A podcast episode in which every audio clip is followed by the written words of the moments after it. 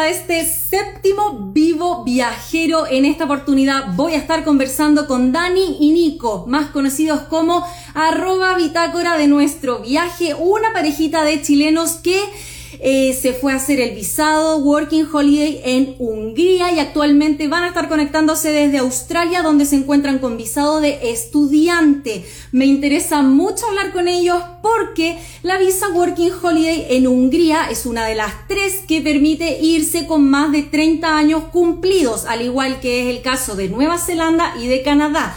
Lamentablemente la de Hungría no es muy popular todavía, esperemos que sí en el futuro porque es un súper buen convenio que Chile tiene con alrededor de 20 países para irse a trabajar de forma legal por un año.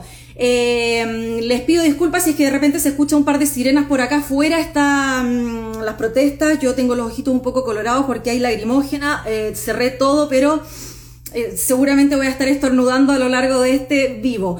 Eh, Dani, Nico, si están por allí, envíenme la solicitud para conectarse. Las personas, por favor, confírmenme que se escucha bien el audio y dejen las preguntas en la cajita de preguntas para irles al final del vivo eh, preguntando a Dani y Nico qué onda. Sabemos que Hungría em, es un país con un sueldo mínimo relativamente bajo, por eso es que quizás no muchos se animan a ir, pero la experiencia sí que seguramente les va a, entregar un montón de conocimientos y ayudas para la vida. A ver si es que está por allí Dani y Nico. Sí, aceptar. Eh, nuestro viaje, además les recuerdo que esto va a quedar grabado en mi podcast llamado En Ruta, lo encuentran así en Spotify, al igual que todos los demás vivos que he hecho con otros viajeros. Y ahí está, Dani, Nico, ¿qué tal? Hola, ¿cómo estás, Clau? Todo bien por aquí, un poco congestionada. Tenemos protestas aquí afuera de la casa. Yo vivo súper cerca de Plaza Italia, así que eh, estaba acostumbrada a que fuera todos los viernes, pero hoy día es lunes, no sé qué pasó. Sabemos que hoy es feriado, se conmemora el, comillas, descubrimiento de América, que lo han rebautizado como Encuentro de dos Mundos. Eh, así que estoy aquí media llorando, pero llorando por, los, químicos que han lanzado al aire, no porque tenga pena. Estoy muy contenta de estar aquí con ustedes. Cuéntenme quiénes son, por favor. Yo, Además, no mencioné que ustedes tenían todo listo para irse a Nueva Zelanda, eh, tenían las visas listas, ustedes como ya tienen más de 30 años, era una de las tres opciones que tenían para irse con este visado, pero pandemia, algo ocurrió. Bueno, ahí vamos a ir avanzando en el, tema, pero cuéntenme, ¿qué onda? ¿Quiénes son ustedes? Eh, nosotros somos eh, Daniel y Nicolás. Yo soy de la Ligua, el Nico es de Rancagua, ambos somos profesores de inglés.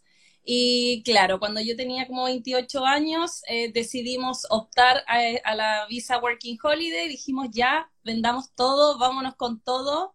Y, eh, y apareció el COVID. Ay, ahí como que embarró los planes de tantas personas. Yo sé lo emocionado que estaban ustedes con este tema, pero no se rindieron. Ah, además, pasando el dato, yo quiero que cuenten algo porque eh, ¿Cómo fue que consiguieron la visa para ambos? Porque ya hemos conversado en otros vivos anteriores que la visa de Working Holiday Nueva Zelanda es bastante difícil de obtener por el tema de la cantidad de cupos disponibles y las personas que postulan cada año. Pero para que sepan, como tip para la próxima postulación en 2023, eh, ¿qué ocurre cuando uno de los dos tiene la visa y el otro no? ¿Y cómo fue que tú lograste conseguir la visa del Nico para que igual lo tengan presente las personas a futuro? Claro. Eh, bueno, el día de la postulación yo me la gané en el momento, el Nico no, y yo seguí intentando como por media hora y dije ya, ya fue, ya no hay opciones, pero eh, yo sabía que estaba la opción de que a veces negaban cupo, rechazaban cupo, se caía la página para ciertas personas, entonces se liberaba un cupo nuevo. Entonces yo todos los días, sagradamente, día, tarde, noche, me conectaba a la página para conseguirle el, el cupo al Nico y ya, me conectaba a cada horario, Clau, de verdad, así como que estaba almorzando, estaba haciendo clases, me conectaba, me conectaba. Y ya llegó un momento, es como ya, a ver, ¿qué hora es en Nueva Zelanda? A las 4 de la mañana. Nadie va a soltar un cupo a esa hora. Entonces me empecé a conectar a primera hora de Nueva Zelanda y un día a las 12 de la noche de Chile, el Nico ya estaba dormido ya y le digo, Nico, Nico, se abrió un cupo. Y después de el mes, ¿fue? Ah, claro. Después de un mes, conseguimos el cupo del Nico y así ambos eh, obtuvimos la, visa working. Qué bien, saben que eso yo, eh, quizás no mucha gente lo sabe y no es que siempre vaya a funcionar. Pero eventualmente, si es que por ahí todavía quieren seguir intentando, puede llegar a pasar un mes en que ustedes ya dejaron cargada la postulación en la página web de inmigración de Nueva Zelanda, vuelven a intentar pagar y les rechaza, pero intentan de nuevo el día siguiente y el día siguiente y el día siguiente hasta que quizás les llegue a salir. Así que para que nunca pierdan las esperanzas, tú conseguiste la visa de tu marido, porque a ver, ustedes están casados, ¿no? Cuéntanos un poco de, su historia. Ya me dijeron, ustedes ambos son de región, lo que me encanta, porque eh, siempre dicen, ah, que solo los santiaguinos. Pues no, ustedes son de la Ligua, de Rancagua, así que, eh, ¿cómo es ustedes que, llegan aquí a, a ocurrírseles viajar siendo ambos profesores de, de inglés? ¿Cuántos años llevan casados? Bueno, eh, llevamos 10 años juntos, cuatro años pololeando, seis años de casado, eh, nos conocimos en la universidad, ha sido una experiencia maravillosa.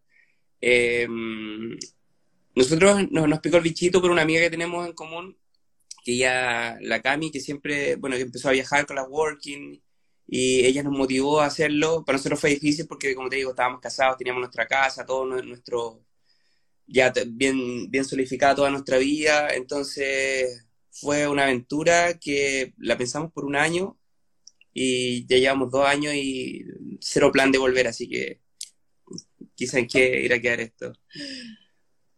Qué buena, oye, yo los felicito por todo el empuje que le han puesto, les cerraron la puerta en la cara una vez y ustedes dijeron, no, no me importa si no es Nueva Zelanda, me voy a buscar otras posibilidades. Estaba en este caso Working Holiday Canadá y Hungría.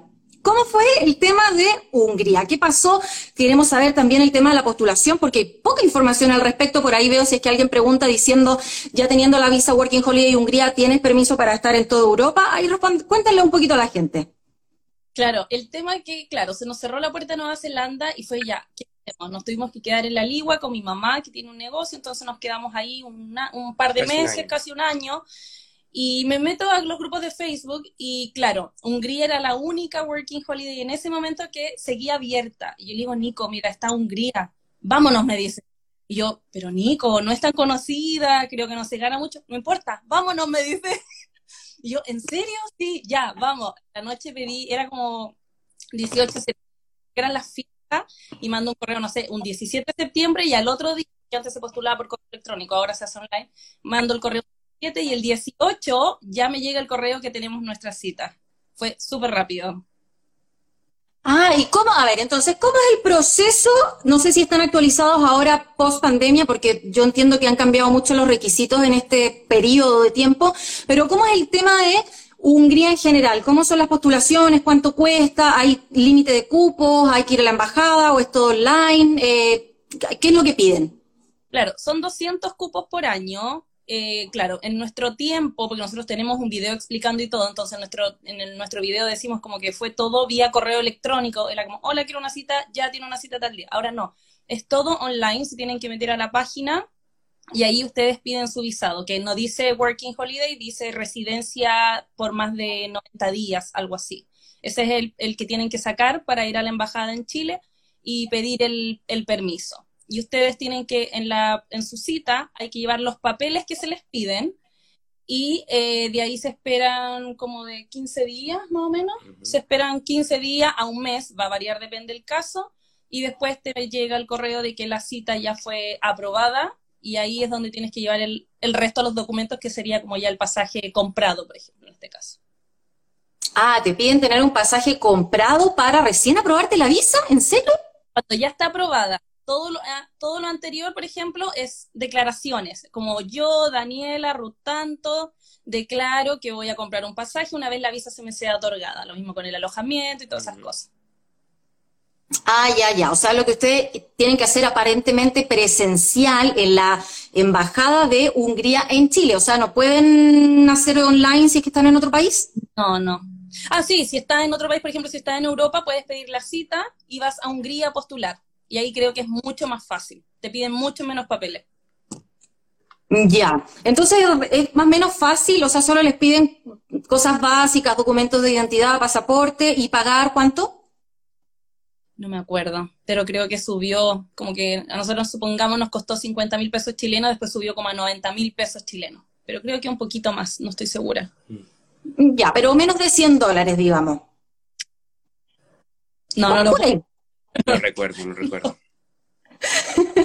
ya, pero no les piden, bueno, hay muchas personas que creen que quizás un visado Working Holiday eh, te asegura tener un trabajo, o sea, como que vas tipo con una agencia. No, tener una visa Working Holiday es tener un permiso de un año para irte a trabajar de forma legal, pero todo tú lo coordinas. La agencia, o sea, tú cuando tú vas a la embajada, te aceptan la visa, que son 200 cupos al año, y tú ya tienes ahí un, timbre en tu pasaporte o un documento digital que te permite llegar allá a trabajar y tú luego ves cómo lo haces con la vida y todo. ¿Cómo fue cuando ustedes llegaron a Hungría? Ustedes entiendo que se quedaron en Budapest, que es la capital, pero explíquenos un poquito, que yo sé que está dividido el lado Buda, el lado Pest, eh, dónde se, se quedaron a vivir, cuál fue el costo de vida, los trabajos, los sueldos y todo eso que le interesa saber a la gente.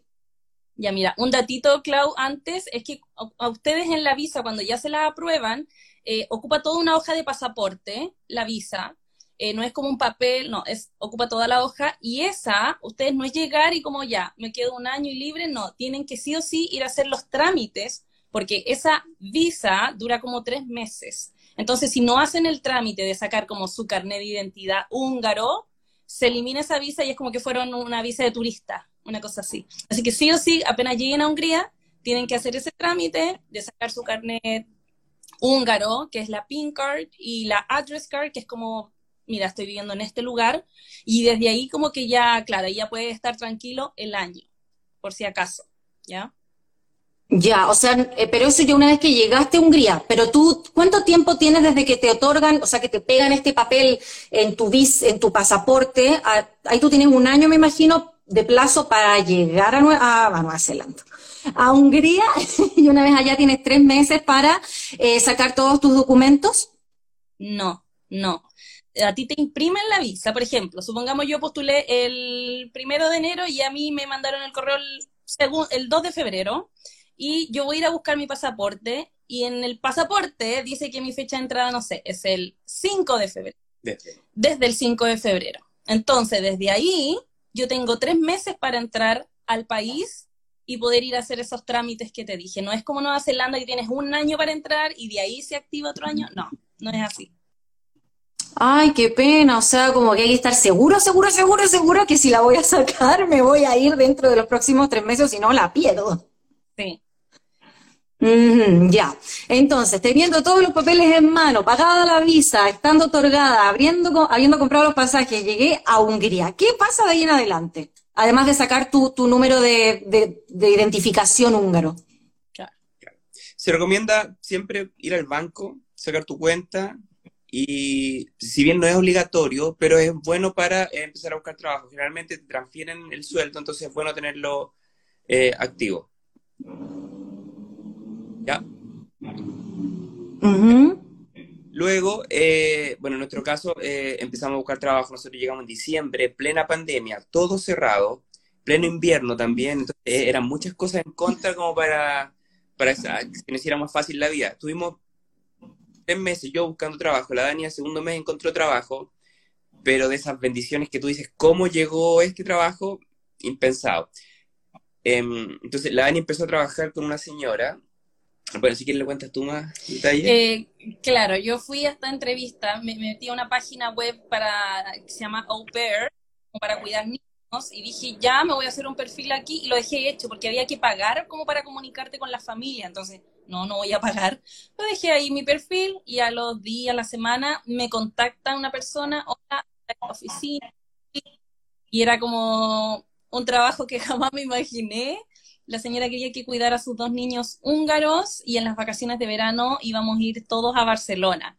Y yo salí así nerviosa porque era algo que jamás me imaginé. Eh, como andábamos en el viaje juntos con el Nico y dije, mira, estoy con mi esposo acá, no puedo viajar con él, no sé qué como ya, yo le voy a conseguir trabajo a él. Así que ahí lo metió a la empresa, no trabajamos juntos todos los días, pero lo metió ahí la empresa y pudimos ir a, Barcelona todos juntos. Qué bien, si yo te veía, fuiste además más de una vez a Barcelona, viajabas gratis como la cuidadora de los niños y te pagaban bastante bien. Quizás no es lo común en Hungría, no sé cuál es el sueldo mínimo, pero tú cuánto recibías por ese pago como niñera? Mira, el sueldo mínimo, ya le preguntamos a nuestros amigos con los que vivimos acá, que también estuvieron en Budapest, el sueldo mínimo rodea los 200 mil forin y 220 mil forin, que en esa, en esa época, en esa fecha, eran como 500 mil pesos chilenos, más o menos. Ya, unos 500 dólares americanos a prox, para que la gente igual acá eh, que sepa si es que no es de Chile. ¿Y tú Claro. estabas ganando cuánto? Y yo ganaba alrededor de 400, 450 mil foreign, que era como un millón de pesos chilenos, más o menos. Ándale, bastante bien, un millón de pesos es como mil dólares al mes, está súper, más encima los viajes incluidos. todo incluido, sí, entonces era muy bueno el sueldo. Eh, claro, en Hungría yo cuidaba a los niños y hacía aseo, pero en Barcelona iba yo solamente a hacer aseo. Entonces ella también nos llevaba, no sé, nos llevó a Madrid, y, pero fue muy genial. Entonces, por ejemplo, cuando nos preguntan cuánto ganan en Hungría, no me gusta responder porque no es lo ideal, no es lo común ganar esto. Entonces, no me gusta que se hagan esa idea. Podemos contar nuestra experiencia y todo, pero no, no es así la realidad de Hungría. Claro, pero puede ocurrir, o sea, mm, no, podemos optar siempre el mínimo y saber que al menos, aunque quizás no sea un sueldazo que nos deje después un gran ahorro, al menos eh, te va a cubrir los costos de vida. ¿Cuánto ustedes ganaban, o sea, cuánto gastaban en el hospedaje donde se quedaban? Como 190 mil foreign al mes. Claro, con todos los, los gastos, con luz, agua, gastos comunes, aproximadamente, aproximadamente unos 500 mil pesos, unos 500 dólares. Ya, pero ustedes no compartían casa, no hacían lo que en general hace un working holiday porque ustedes son matrimonio y querían más privacidad, entonces se quedaron en una casa solo, o sea, también estaban en un lugar más costoso por privilegiar su, su relación. Eh, de todas formas, claro, sería el equivalente que estaban gastando en hospedaje el sueldo mínimo completo y en la otra la otra persona estaba poniendo lo, lo- la comida, el transporte, que cuánto es el común allá gastar en todos los extras. Ay, en comida, Clau, la verdad es que siempre nos ha costado decir, porque nosotros vamos al supermercado, llegamos y gastamos y queremos comprar algo y lo compramos. Entonces, como que nunca hemos tenido como unas cuentas así, pero Pero los precios son muy similares a los que se manejan en Chile o que se manejaban hace un año, dos años que nosotros estábamos acá. Llegamos a Hungría, tampoco fue, de hecho, era igual o un poco más barato en relación a los precios del supermercado. Entonces, eso les, les da una idea también más o menos lo, lo que sale mensualmente en supermercado. El tema transporte era un tema. era, era barato. Costaba 9.500 foreign, que son 23.000 pesos chilenos, y tú podías andar en el, en el metro, en el tram, eh, en todo lo que quisieras, las veces que quisieras, era por un mes. por un mes, claro, por un mes. Entonces, claro, lo comparamos ahora con Sydney, que es más caro, pero era, y, y bueno, era bueno, era rápido, así que no, buenísimo. Perdón, generalmente por tramo tenías mínimo tres opciones. Tenías tren, tram y... Tram, ¿verdad? Sí, Sí, y, el y bus. metro. Ah, el Y bus. bus. Bueno, o sea, por unos 20, 23 dólares al mes ustedes tenían transporte ilimitado, los precios del supermercado eran similar a lo que es, a lo que era Chile, porque hoy día estamos con unos precios de horrible, y el sueldo mínimo de todas formas era más alto que lo que es en Chile, porque que me digan que 500 dólares es el sueldo mínimo, es más alto de lo que es en Chile y el costo de vida era similar e incluso más barato. O sea, tampoco estamos hablando que es un país tan terrible como para ir a probar un año de experiencias y poder conseguir trabajo. Tú conseguiste en un mes, eh, el, el Nico consiguió en dos meses. ¿Cómo era, en qué trabajo te metió a ti esta familia húngara? ¿Cómo fue, cómo te iba ahí? Eh, bueno, la señora buscó, buscó dónde poder meterme dentro de su empresa. Bueno, la señora era una, persona que tenía mucho dinero, tenía muchas empresas, entonces buscó y estuve trabajando en Estergom, que es un lugar, un, pueblo que está a una hora de Budapest. Entonces era una hora todos los días, ida y una hora vuelta. Y allá ella tenía un, un hotel que, bueno, en cuento, cuento corto, eh, prácticamente era housekeeping, tipo housekeeping, ya eh, tenía que hacer la limpieza del hotel, pero el hotel no estaba ocupado y era un hotel clínica. Entonces iba como un par de personas al, al, al día a, hacer unos, hacerse unos masajes. Entonces era muy raro el concepto, pero yo estaba súper bien ahí, lo pasé súper bien, la gente muy amorosa. Siempre al estar en pueblo, la gente es muy distinta a la ciudad. Nosotros estábamos en ciudad, en la capital, entonces la gente era, era de repente media pesada, no sé. Pero eh, en, en ese pueblo eran todos muy amorosos. Genial, muy buena la experiencia.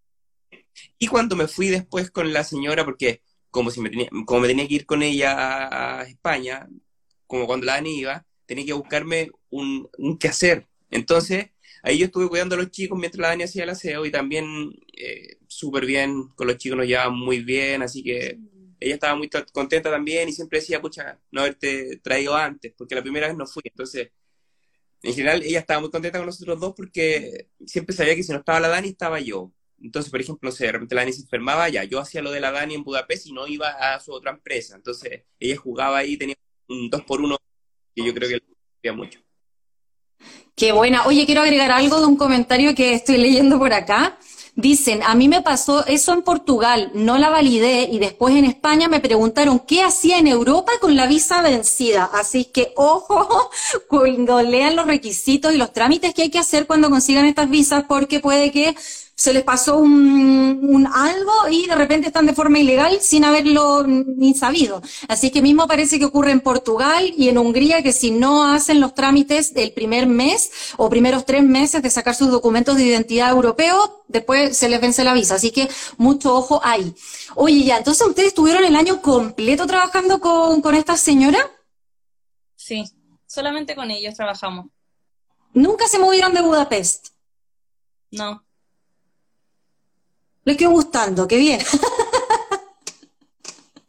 qué bueno, en todo caso, ¿qué pasó ahí? No sé cuándo se tuvieron que ir, qué pena, qué, porque ya después no podían seguir estando, o sea, aclaremos que sí, respondiendo a la pregunta que dejó alguien atrás, teniendo esta visa para Hungría, les permite, o no, quizás aclárenme ustedes, moverse por toda la comunidad europea, ¿cierto? Pero no trabajar. Los derechos laborales son solo para Hungría, ¿cierto?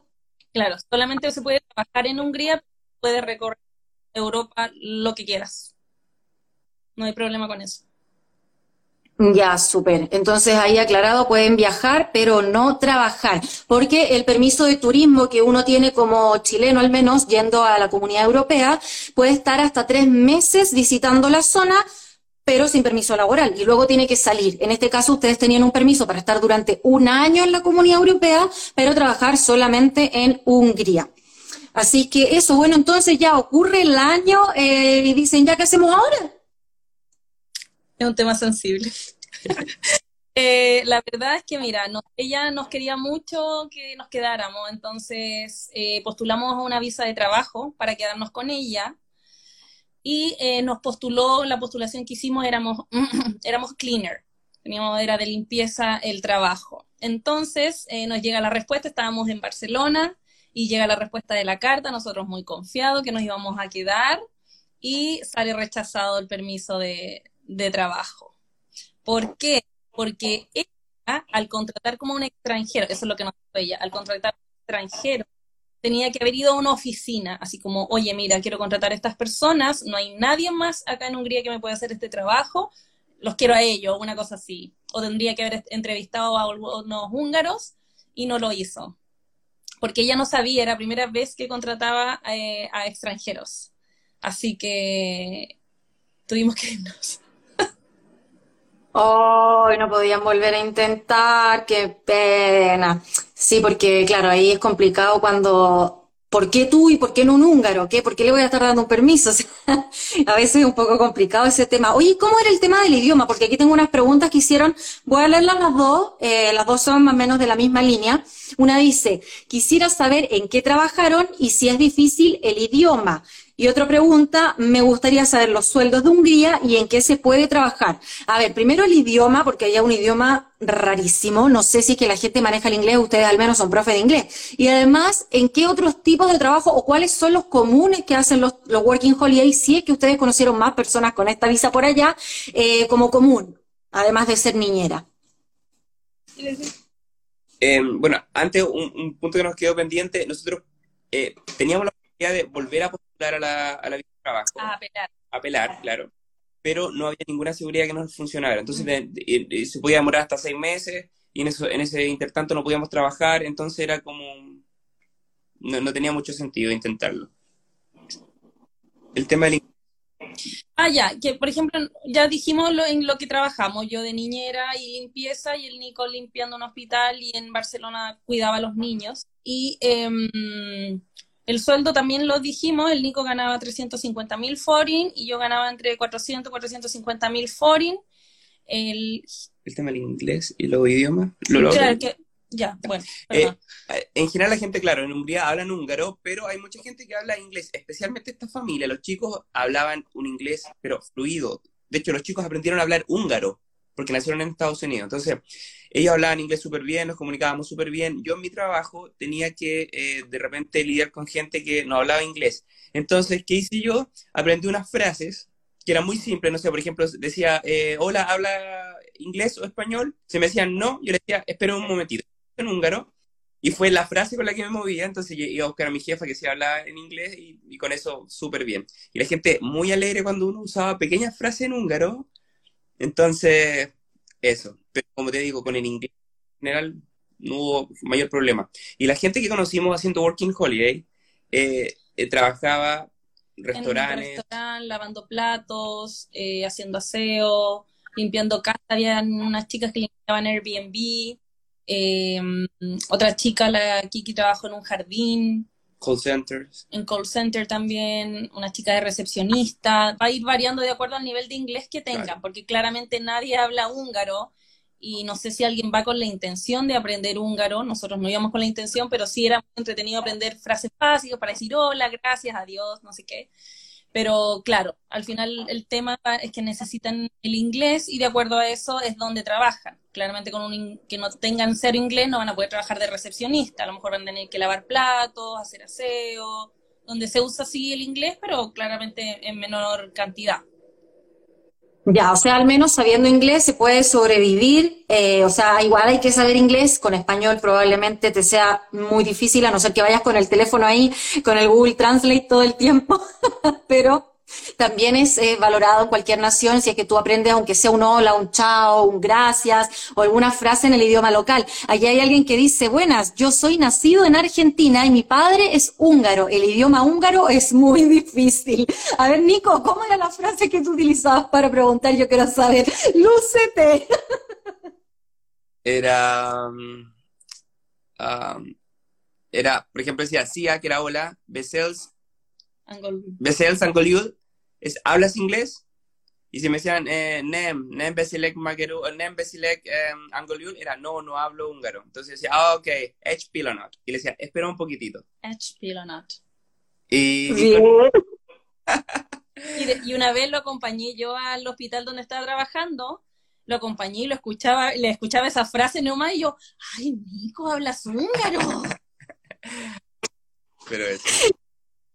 Qué tierno, sí, pues valorado, hay que aprender aunque un poquitito que sea y la gente de verdad que lo valora, porque yo también que viajo tanto por países de Asia en general, que yo no hablo, no hablo tailandés, no hablo birmano, no hablo japonés, eh, siempre trato al menos de saber cómo se dice gracias en ese idioma y la gente siempre se ríe y es como que, ay, por lo menos lo intenta. Si ella lo intenta, voy a intentar yo también comunicarme en inglés o un idioma que sea, comillas, neutro para ambos y así nos podamos comunicar. Además de que las señas son internacionales, el sí, el no, eh, al menos son, son una fuente base para poder eh, entenderse. Y si no, bueno, en esta modernidad tenemos el teléfono y el Google Translate que nos salva siempre la vida. Es verdad, sí. Sí, bueno, entonces ya, en Hungría sí conocieron más gente working holiday, haciendo estos tipos de trabajo, limpieza, probablemente Uber Eats, recepción, call center, eh, niñero, ¿qué más? Lavador plato, mesero, no sé si lo dije, cocina seguramente. Son como los trabajos típicos que opta un working holiday, una persona que no es local y que va a hacer un poco el trabajo, eh, el de mierda, no sé cómo decirlo, el trabajo que, el trabajo que el local quizás no quiere hacer y por un sueldo mínimo que un local no quiere hacer. Esto se repite en todos los países donde tenemos working holiday, no es como algo tan inusual. O sea, eh, muchas personas siempre me preguntan como, oye, ¿qué tal? Yo que soy ingeniero en, no sé, en informática o en, en cualquier cosa, irme a trabajar a otro lado. Mira, sí, puede ocurrir, pero primero tú no manejas el idioma local, o sea, ya no vas a poder tener la misma entrada que un local, y si es que hay un ingeniero en ese país, obviamente se le va a dar la prioridad a esa persona. Por lo tanto, tú estás yendo a hacer una mano de obra más barata, una mano de obra más de labor, de, mm, de, de, de empleado, de, ¿cómo se dice? Como de obrero, para eh, tú con tu año trabajar de, por aquí y por acá, porque además tú visas por un solo año, que sí, hay países donde quizás les falta la mano de obra y dicen, bueno, este trabajador está bueno y yo no lo encuentro en mi país, en estos trabajos de obrero, que le voy a dar un visado de trabajo, como ocurrió en el caso de ustedes, como ocurrió en el caso de la Carlita, de la Marce, que son personas con las que he hecho vivos anteriormente, en que en Nueva Zelanda y Dinamarca sí les han ofrecido trabajo o visas de trabajo para quedarse de forma más permanente con ellos, pero no ha sido trabajo ni de ingeniería, ni de abogado, ni de ninguna carrera más específica, sino que como cocinera, como barista, como mesera, porque en estos países la gente local no quiere hacer estos trabajos porque para ellos va a ser muy mal remunerado pensando que ellos tienen trabajos, o sea, perdón, estudios universitarios. Entonces, eh, ustedes se fueron igual con esta intención, quizás no de ahorrar eh, demasiado, quizás pudieran haber ganado un poco más en su país de origen, pero querían vivir la experiencia, que es lo que ustedes le llamaban. ¿Y qué tal? ¿Cómo fue esa experiencia después de un año en Hungría? ¿Se, ¿Le gustó o no le gustó? ¿Volverían? ¿Lo recomendarían? Recomendarían? Yo sé que sí le gustó. Sí, a nosotros nos encantó, seguimos pero enamorados de Hungría, es hermoso. Obviamente tiene su lado B, que de repente era la gente, era, había gente que era como, no, ese Valparaíso, qué feo, no. Nosotros enamorados, me encanta, tuvimos una experiencia muy linda, tuvimos la suerte de encontrar este trabajo que igual fue muy genial, que en cierto modo igual nos absorbió un poco porque tampoco viajamos por toda Europa, sino que ya viajamos cuando ya nos despidió la señora, pero volveríamos, volveríamos, sin duda alguna, o a cualquier país de Europa. Barcelona igual nos gustó harto, Praga también, pero la experiencia en Hungría fue muy linda. ¿Para ti? Lo mismo, lo mismo. Fue, fue difícil salir de ahí y después llegar acá a Australia, que si bien tiene otra belleza, pero no, no, es lo que vivimos en Europa. Nos faltó viajar, nos faltó mm, recorrer más, pero... Ya volveremos. Y con lo que vivimos quedamos, como te digo, enamoradísimos. Sí.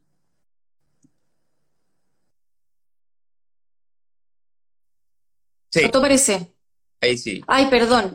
No sé qué le pasó a la pantalla. Ya si les alcancé a escuchar lo último, les gustó la experiencia, que bien me alegro mucho, porque yo sé que esta Working Holiday es súper poco conocida, o al menos no es tan popular. La gente no se animaba a tomarla hasta, hasta la pandemia, cuando fue una de las pocas visas que seguía estando vigente, seguía recibiendo gente, y era como que, bueno, si están todas las demás canceladas, vámonos a Hungría, y por primera vez acabaron esos 200 cupos que jamás nunca antes se habían acabado. Una locura, porque todos estaban buscando cómo escapar de Chile, que en ese momento tenía la, frontera y, todos los temas eh, de, protección muy, muy fuertes, que de hecho aquí la mascarilla se acabó hace una semana recién, estamos a, a fines de 2022 recién, yo sé que somos prácticamente el último país que se sacó estas medidas tan restrictivas para vivir, eh, yo sé que allá en Europa hace rato que ya no, no pasaba nada, así que... Bueno, ustedes entonces después de haber terminado este año, ¿tenían permiso para hacer los tres meses de turismo alrededor de Europa o se tenían que ir ya? Creo que sí, teníamos los tres meses, pero ya nos estábamos quedando sin dinero. Ese fue el tema, que era como que ya, ¿qué hacemos? O un voluntariado, o, pero no, no, ya no nos quedaba dinero. Entonces, claro, ya teníamos que salir luego de ahí y tomar luego la decisión. Entonces ahí es cuando estuvimos entre dos países, estuvimos entre Malta y Australia. Ya, ¿y cómo fue ahí? ¿Qué pasó? ¿Qué, ocurrió? ¿Por qué están en Australia?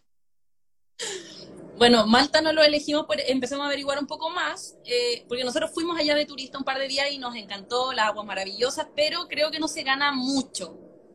Entonces, eh, por eso elegimos Australia, además que unos amigos ya están para acá, así que por eso decidimos venirnos.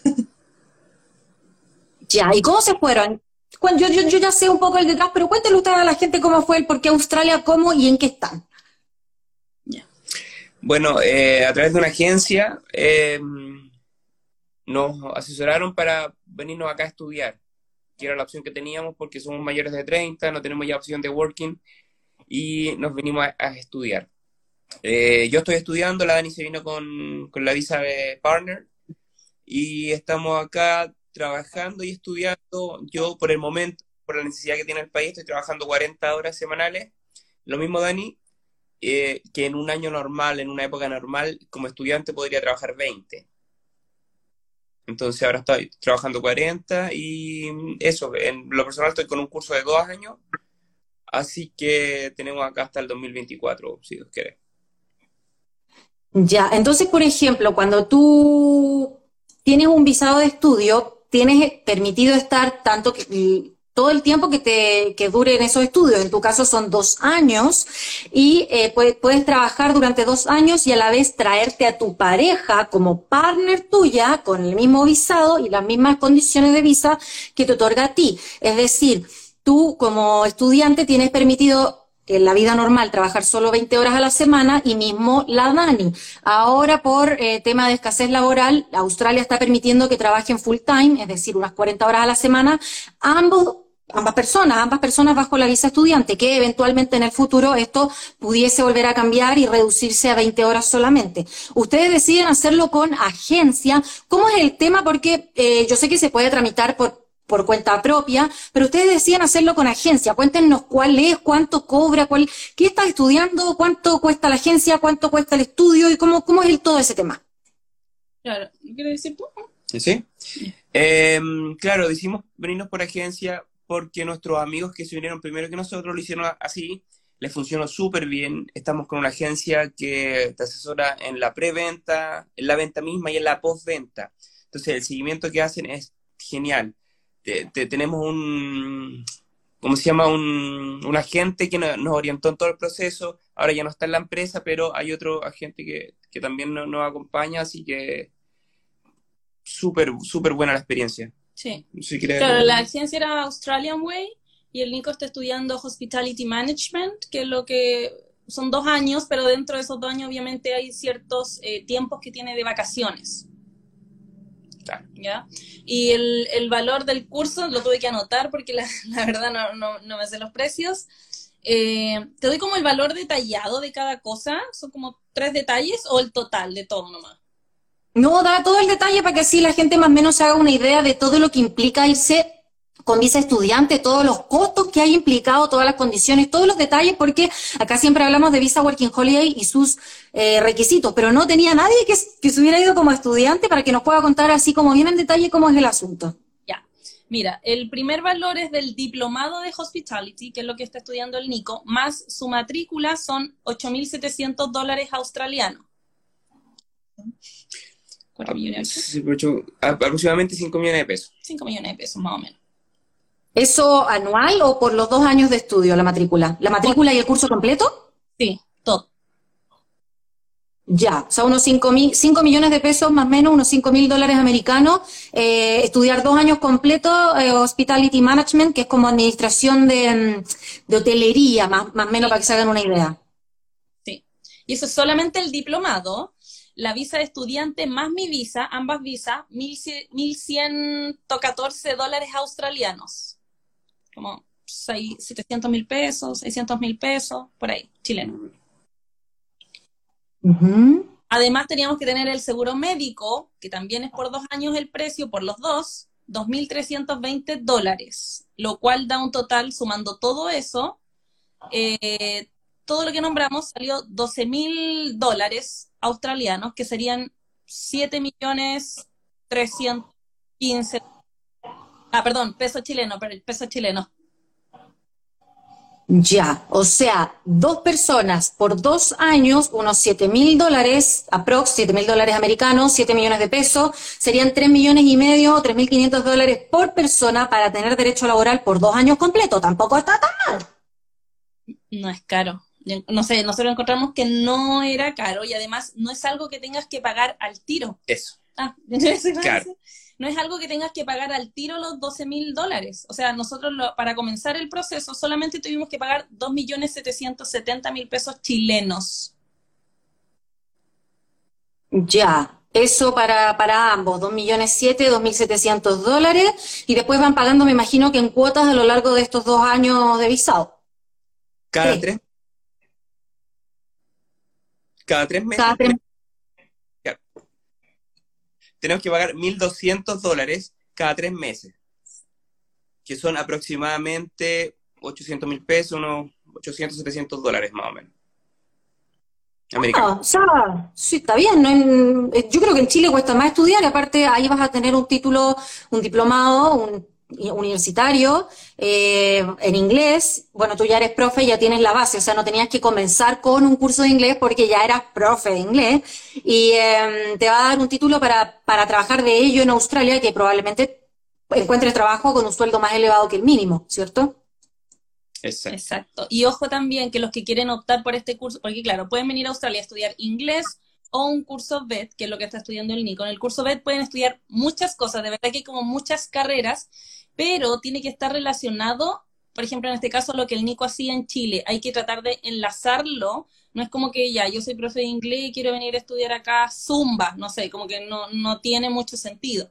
Tiene que, claro, el Nico lo conectó porque tú estudiaste algo de Claro, yo, yo estudié algo relacionado con turismo en el liceo, entonces quería aplicarlo a mis clases de inglés y a ver si yo podía hacer después clases en, en colegios técnicos, liceos técnicos, en especialidad de turismo, entonces por ahí traté de, articular el, proyecto, pero, pero eso, bueno, en general, como les digo, en el, el agente eh, te orienta mucho y te, te, te, ayuda en todo el proceso. De verdad que ha, ha sido una muy grata experiencia trabajar con estos chicos y y nada. Y nosotros la verdad que no hicimos nada, tampoco nos dedicamos a averiguar, porque fue como, ya, a nuestros amigos les resultó, ya vámonos con ellos mismos y nos despreocupamos, que necesitan esto, ya ahí está.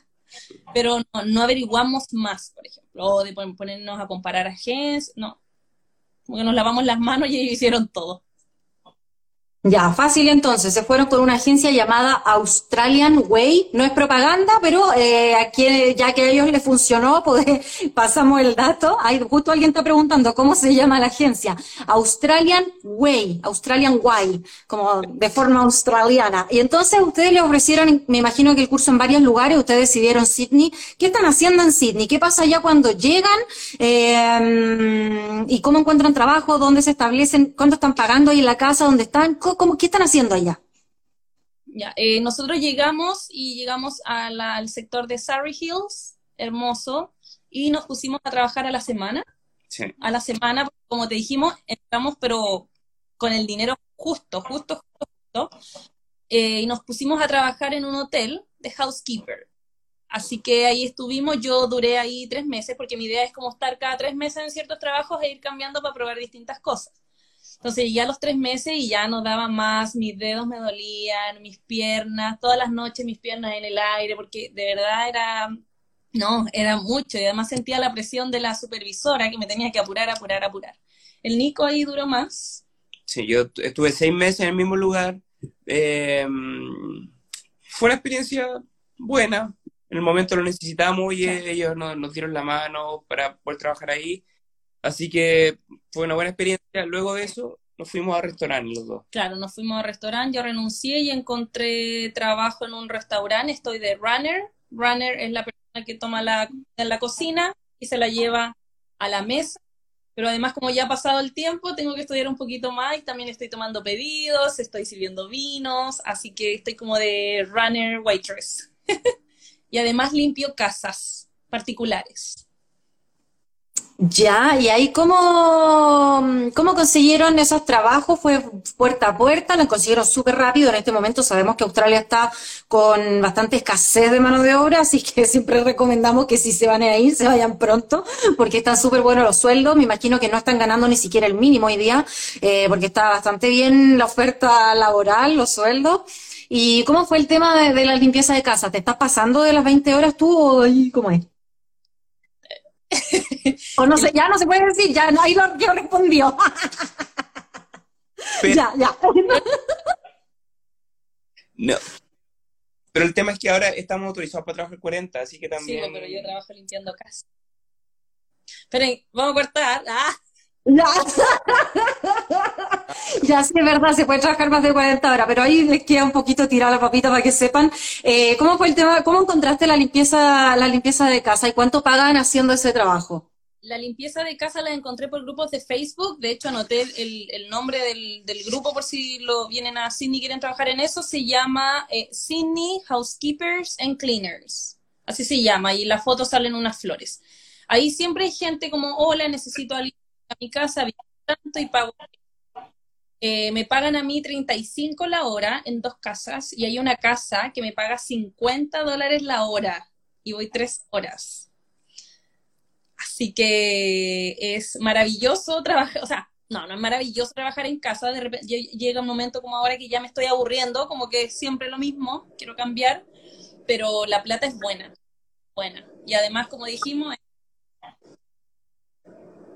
montón de plata, pues chiquillos, 50 dólares la hora, pensando que el sueldo mínimo allá son 20 dólares la hora, están ganando, pero es que casi el triple.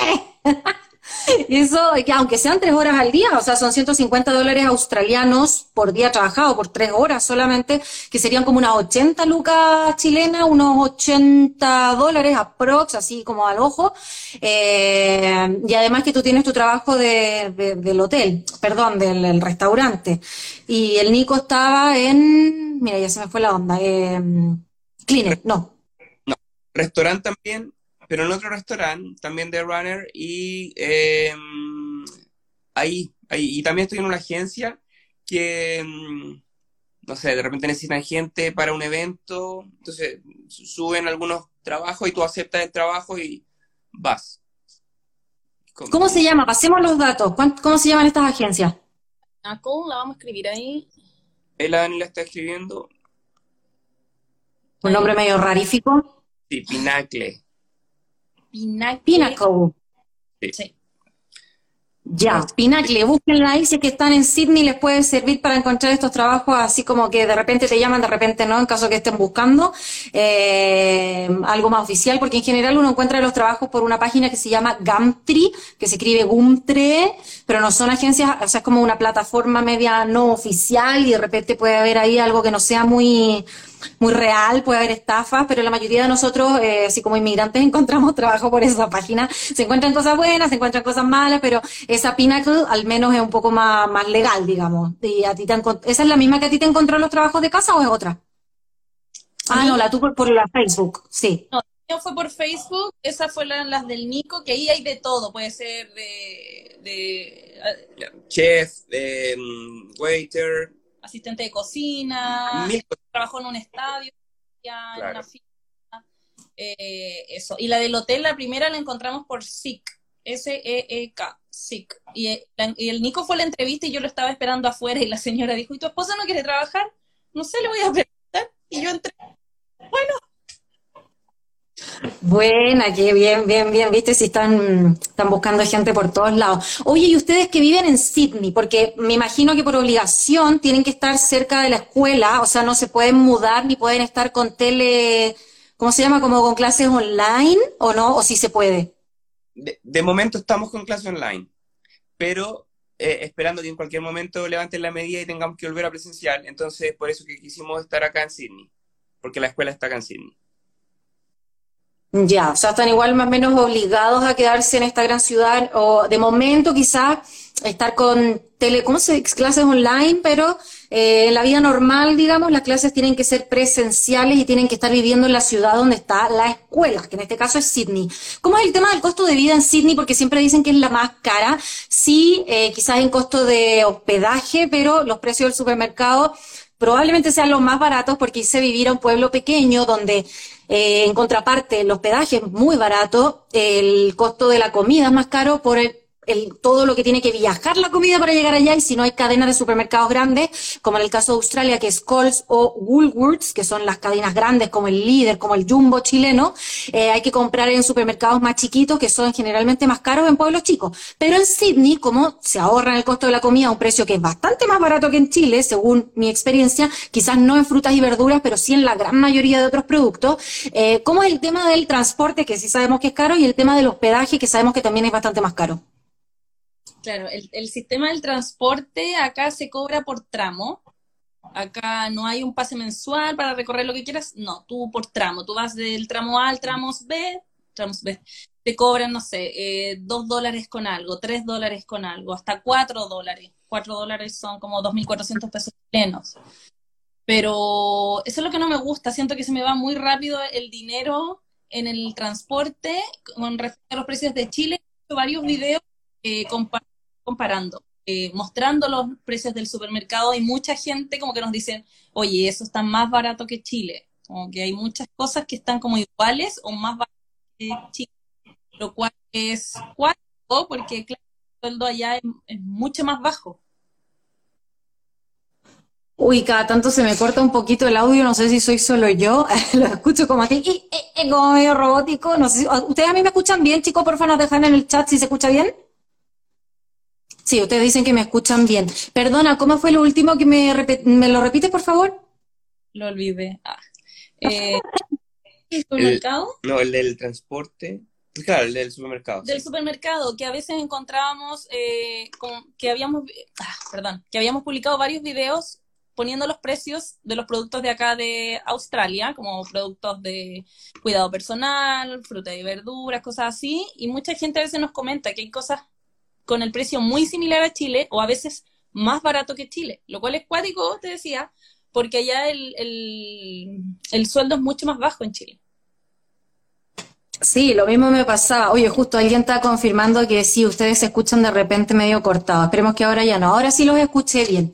Eh, mismo me pasaba también cuando veía el precio de la canasta básica, quizás no de productos de lujo, pero sí de cosas, comillas, normales para comer, era mucho más barato en Australia, comparado al menos con los precios de Chile y los sueldos que tenemos en Chile.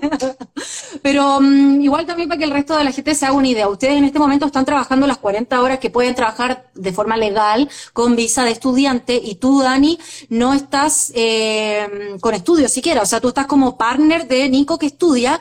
Eh, están ligada a la visa de él. Pueden hacer esto que quizás mucha gente no lo sepa. Pueden ir como parejas. Eh, ¿Podrían ir con hijos? Sí, se puede venir con hijos, pero creo que es más caro porque tienes que escolarizar al niño, un niño. Entonces, sí, sí, meterlo al, al, colegio. No es como, ah, ya vengo y mi hijo está de vacaciones todo el día acá. No, tienes que meterlo al colegio. Y eso es caro. Eso sí es caro. Pese a que los australianos sí tienen salud, salud, educación gratuita, pero nosotros como extranjeros no. Nosotros tenemos que pagar una escuela. Yo me conocí gente chilena ya establecida con hijos y eh, quienes tenían hijos eh, como con su matrimonio australiano, ese hijo estudiaba gratis, pero quienes iban con hijos matrimonio previos de otras nacionalidades, ese otro hijo sí tenía que pagar la escolaridad y le salía, no recuerdo el número, pero sé que era muy caro. Oye, ¿y ustedes cuánto están llegando a ahorrar? ¿Cuánto tiempo llevan allá y cuánto ganan y cuánto gastan al mes? Si no les molesta la pregunta. Eh, mira, yo trabajo, pucha, es complicado en el mío porque en el restaurante no siempre me dan las mismas horas, pero yo no alcanzo a trabajar las 40 horas. De hecho, trabajo, lo tenía anotado aquí, eh, como 30 horas más o menos a la semana yo. Y gano aproximadamente entre, si tengo la casa que me paga 50 dólares, gano como 1.100 dólares australianos a la semana. Ya, está súper bien. Eso serían como 6 sí, como 600 lucas chilenas, 600 dólares americanos aprox a la semana. 6 por 4, 24, 2 millones 400 mil pesos chilenos, 2.400 dólares americanos. ¿Y cuánto están gastando ahí en Sydney por vivir? Y mm, acá pagamos 1.650 dólares por el departamento, pero somos cuatro personas. No, miento, 1.650 semanal, quincenal. 850 a la semana. Sí, 850. Perdón, perdón. Claro. Gastamos, pagamos 850 dólares eh, australianos a la semana. Somos cuatro personas en el departamento. Son como 200 ya cada uno. Ah, 8.50 a la semana, pero por los cuatro. Aquí la matemática me diría que son entonces 200 dólares, 212 eh, por persona. O sea que sería, igual está súper bien para ser Sydney, está bastante bueno. Y está Después les vamos a mostrar un video del. Estamos cerca de unos parques muy lindos. El, tema es que nosotros somos dos parejas en un departamento de dos piezas, dos baños. Entonces, yo creo que esa es la clave.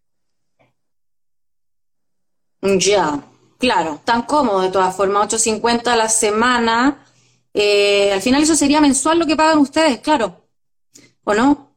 Sí, porque 8.50 por dividió cuatro, pero igual eso ya es por cuatro, porque son cuatro semanas. Estarían pagando 850 ustedes al mes como pareja, que serían unas 500 lucas chilenas al mes en arriendo por los dos. Está bueno, vos. No es tanto más caro que Chile, yo pago lo mismo en Santiago de Chile, chiquillo. Así que tan, porque siempre dicen que Sydney es una pareja, una pareja. Uy, estoy media tonta, sabéis que la lagrimógena me dejó media huevona. Se acabó decir el ruido de la sirena, por suerte, pero estoy aquí sofocada porque no puedo abrir la ventana porque el, el, ruido y la, la, lagrimógena me tenía aquí como súper mojosa. Ya, entonces para quien diga que Sydney es una ciudad extremadamente cara, no es tan cara, al menos comparada a lo que estamos ya teniendo que acostumbrarnos como precios nuevos de Chile inflados, eh, así que tampoco se pongan tan locos diciendo, no, pero es que allá yo me voy a morir, porque ustedes encontraron trabajo la primera semana y está ganando la Dani un montón de plata al mes. ¿Cuánto ganas tú, Nico, más o menos similar? Mm, no, siempre menos. No sé qué hace la Dani, pero siempre donde estemos y no importa el país siempre gana mucho más que yo. Bueno, yo estuve, igual, por ejemplo, eh, venimos de dos semanas de vacaciones donde renuncié al trabajo del hotel. recién ahora estoy empezando a trabajar más, ¿cachai? Pero en el hotel, que fue mi último trabajo estable, trabajaba también como 40 horas y ganaba como 800 más o menos. 800 dólares australianos al mes, a la semana. 800 australianos a la semana tú trabajando 40 horas, oye, igual no era tanto, es menos del mínimo, creo, porque el mínimo está como por mil. ¿Qué si hay? ¿Por qué te pagaban menos? no, no, eh, ganaba 27 la hora, con descuento me quedaban con 20 y tanto, y claro, que eran 5 días a la semana. Quiero decir algo. Perdón, es que nosotros cuando nos llenamos el contrato, llenamos mal una parte con respecto al tax.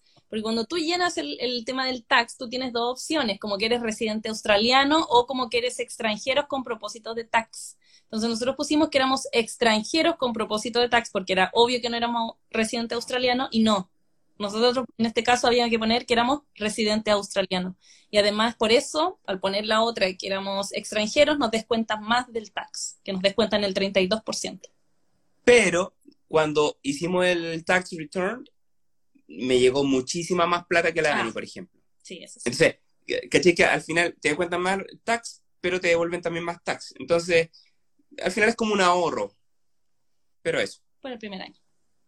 Claro, sí, porque, em, bueno, los tax son los impuestos. Tú con Visa Working Holiday tienes que pagar un 15% de impuestos, eh, al menos en los 37 mil dólares ganados en el año, aprox. O sea, la mayoría de personas no llega a ganar eso, por lo tanto, la mayoría del tiempo, la mayor cantidad de personas sí tiene que pagar solo un 15% de impuestos y cuando viene la devolución de impuestos, que creo que es en junio, te devuelven parte de eso, no todo, eso sí. Ustedes como estudiantes, ¿cuánto impuesto tienen que pagar?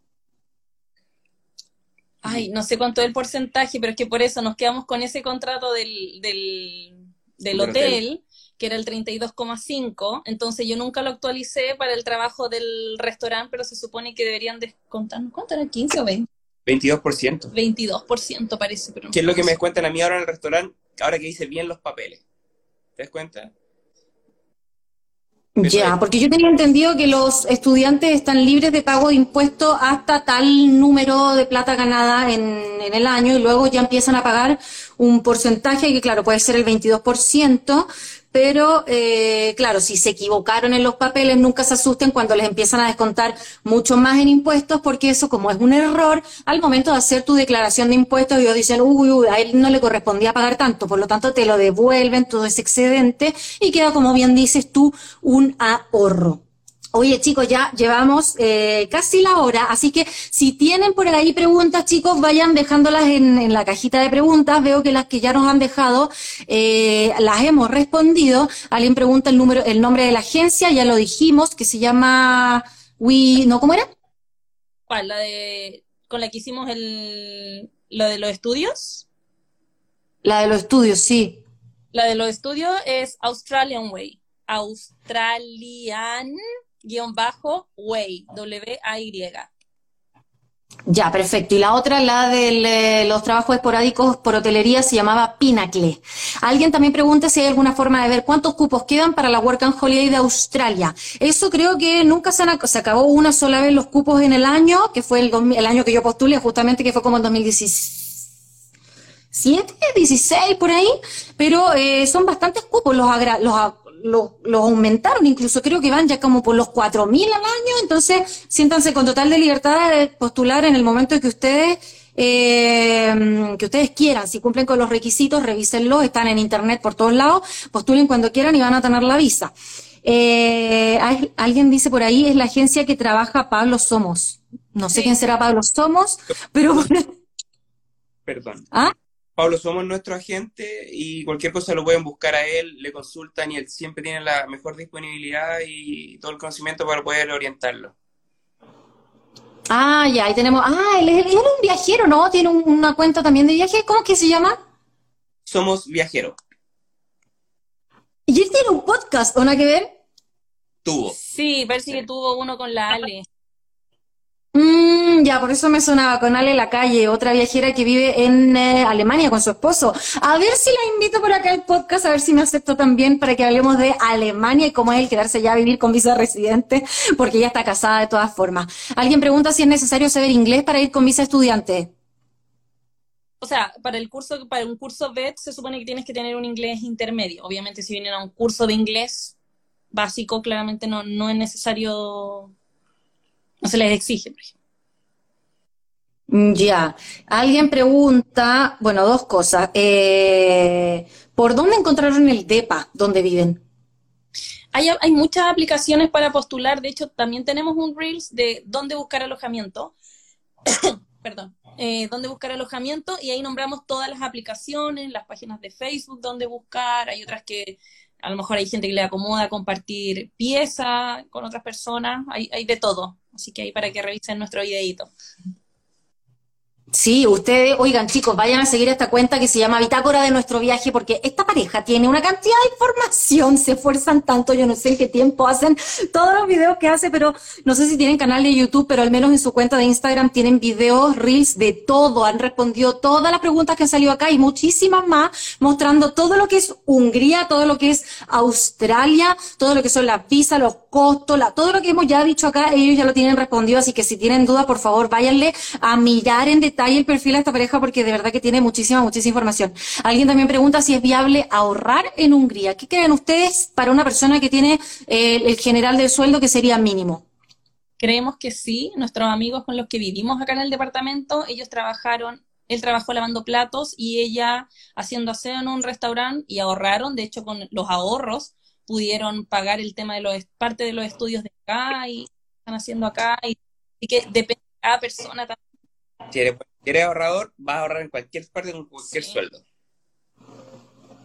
Eso es verdad, sí. Pues, ah, ustedes están ahí con una pareja que también conocieron en Hungría, se fueron como más, más o menos juntos. ¡Ah! Y con la plata que hicieron en Hungría lavando platos, fueron capaces de costearse un curso en Australia. O sea, para que el que me diga que no se puede. Aquí está la viva muestra de que todos, si se lo proponen, siempre, siempre se puede. Alguien dice, hola tío Nico. Bueno, viene llegando medio tarde y ya estamos por terminar. ¿Quién es? Debe ser algún alumno. Cariño. Qué buena, a mí siempre me responden todo. Y el Nico es coterráneo mío. Buena. ¿Qué tan fácil es encontrar DEPA en Hungría? Pregunta alguien más. Eh, no me acuerdo. Pero no me acuerdo, no, la verdad no me acuerdo. Eh, eh, es lo mismo que acá, hay mucha aplicación donde uno puede buscar y generalmente no es tan complejo. Nosotros fuimos a ver dos departamentos esa vez y elegimos el que nos quedamos, pero había opciones. Así que aplicaciones siempre. Y más ahora creo yo que ya no está el tema del COVID, todo eso, porque ya, que ya, ya pasó. Sí, pues. Oye, alguien también pregunta si se demora mucho en aprobar la visa de estudiante. ¿Qué tal si tú estás así como medio en la apurada? ¿Qué pasa ahí? Porque yo sé que ahora están con bastante demora, ¿no? Claro, se supone que tienes que postular como tres meses antes. En nuestro caso fue, yo creo, la decepción de los chiquitos que vimos igual. Se demoró dos semanas la respuesta, pero no es lo común por si no sé qué. Y se le demoró dos, dos semanas. No, no es lo común demorarse hasta tres meses, me imagino de caca. Ya, hoy se me están de nuevo medio que cortando la... Ah, sí, ¿ustedes se dan cuenta que se escuchan cortando? No, pero escucho tu retorno que... Ajá. Gracias chicos por su respuesta. Son luz para el resto de nosotros. También tú, Clau. Son secos los tres. Ay, gracias. Dani, eres seca y una excelente persona. Bendiciones. Mira que son lindos. Tenemos aquí mucha gente amorosa. y que ustedes son muy amorosos. Yo sé que ustedes siempre responden todas las preguntas. Así que eh, pues contáctenlos. Los chicos de verdad son súper buena, buena gente. Como, como son de región, no son santiaguinos como yo, son mejores personas.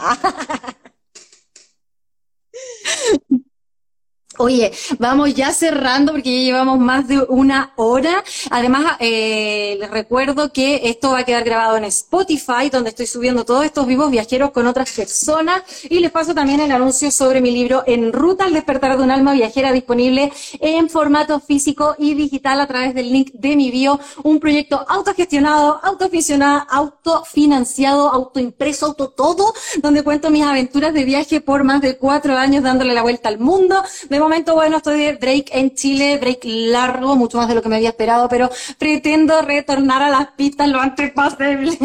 Así que quien se interese por mi libro En Ruta, está en el link de mi bio. Mi podcast también se llama En Ruta y ahí pueden encontrar todas estas conversaciones que hemos tenido con distintos viajeros del mundo. Qué bueno, lo leí, dice alguien por ahí. Qué tan linda la tía Dani. Veo que los dos son tíos, los dos son profes, qué bacán. Chicos, les agradezco mucho haber estado acá. No sé si tienen alguna, algo con lo que quieran cerrar? Eh, no, lo que siempre decimos, motívense a viajar, denle la oportunidad y si no les gusta, en el peor de los casos, se devuelven a Chile, no hay problema, pero de verdad, anímense, una experiencia hermosa.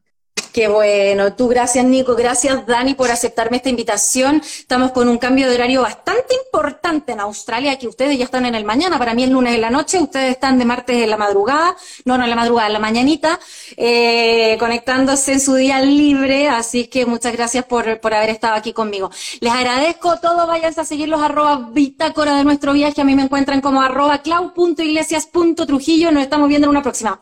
¡Chau! Besito, adiós.